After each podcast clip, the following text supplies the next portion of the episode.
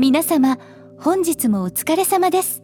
本日2023年8月27日のロイターから世界で話題のニュースを紹介します。それでは行ってみましょう。日銀総裁、緩和維持は目標やや下回る基調インフレが理由。日銀の上田和夫総裁が金融緩和を維持する理由として、基調インフレが目標を下回っていると述べました。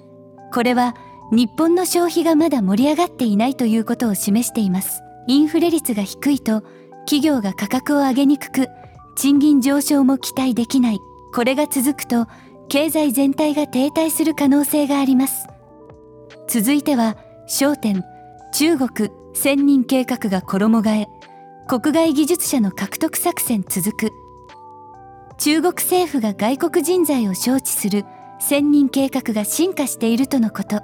これは国際競争が激化する中で優秀な人材を確保する戦略と言えます。特にテクノロジー分野での人材獲得は今後の国際競争において重要な要素となるでしょう。続いてはアングル中間の自社企業がベトナム進出。中国依存を恐れ拠点分散。韓国と中国の企業が中国一辺倒のサプライチェーンを多様化するためにベトナムに進出する計画です。これは貿易戦争や地政学的リスクを分散する戦略とも言えます。ベトナムが新たなビジネスの拠点として注目されているのはその労働力や地理的な位置に魅力を感じるからでしょう。続いてはフォトログバスケ大国フィリピン。社会階層を超えてワールドカップを歓迎。フィリピンが2023年の FIBA ワールドカップの開催国の一つで、そのバスケットボールへの熱狂が高まっています。スポーツが持つ社会的な影響力は大きく、特にフィリピンではバスケットボールが多くの人々に愛されています。このような大会が国内でのスポーツ人気だけでなく、国際的な認知度向上にも寄与するでしょう。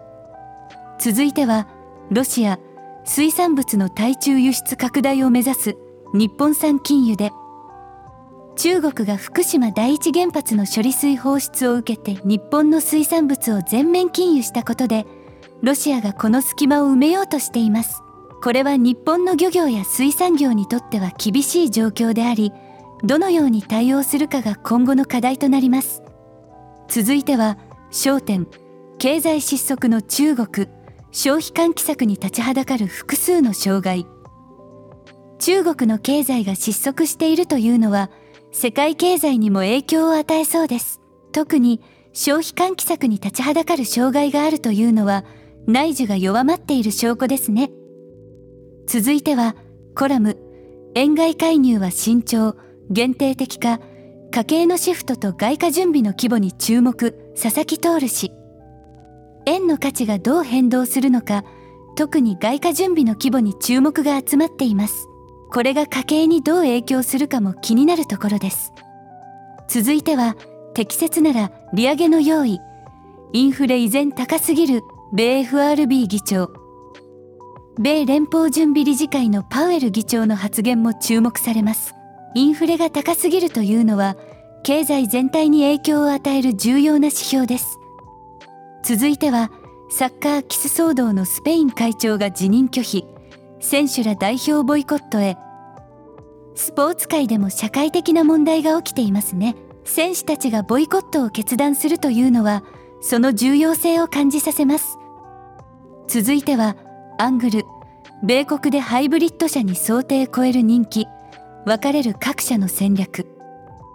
電気自動車が注目されていますがハイブリッド車もまだまだ人気ですね。各社の戦略がどう違うのか興味深いです。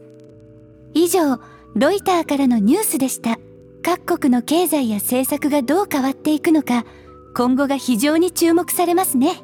それでは、また次回お会いしましょう。お疲れ様でした。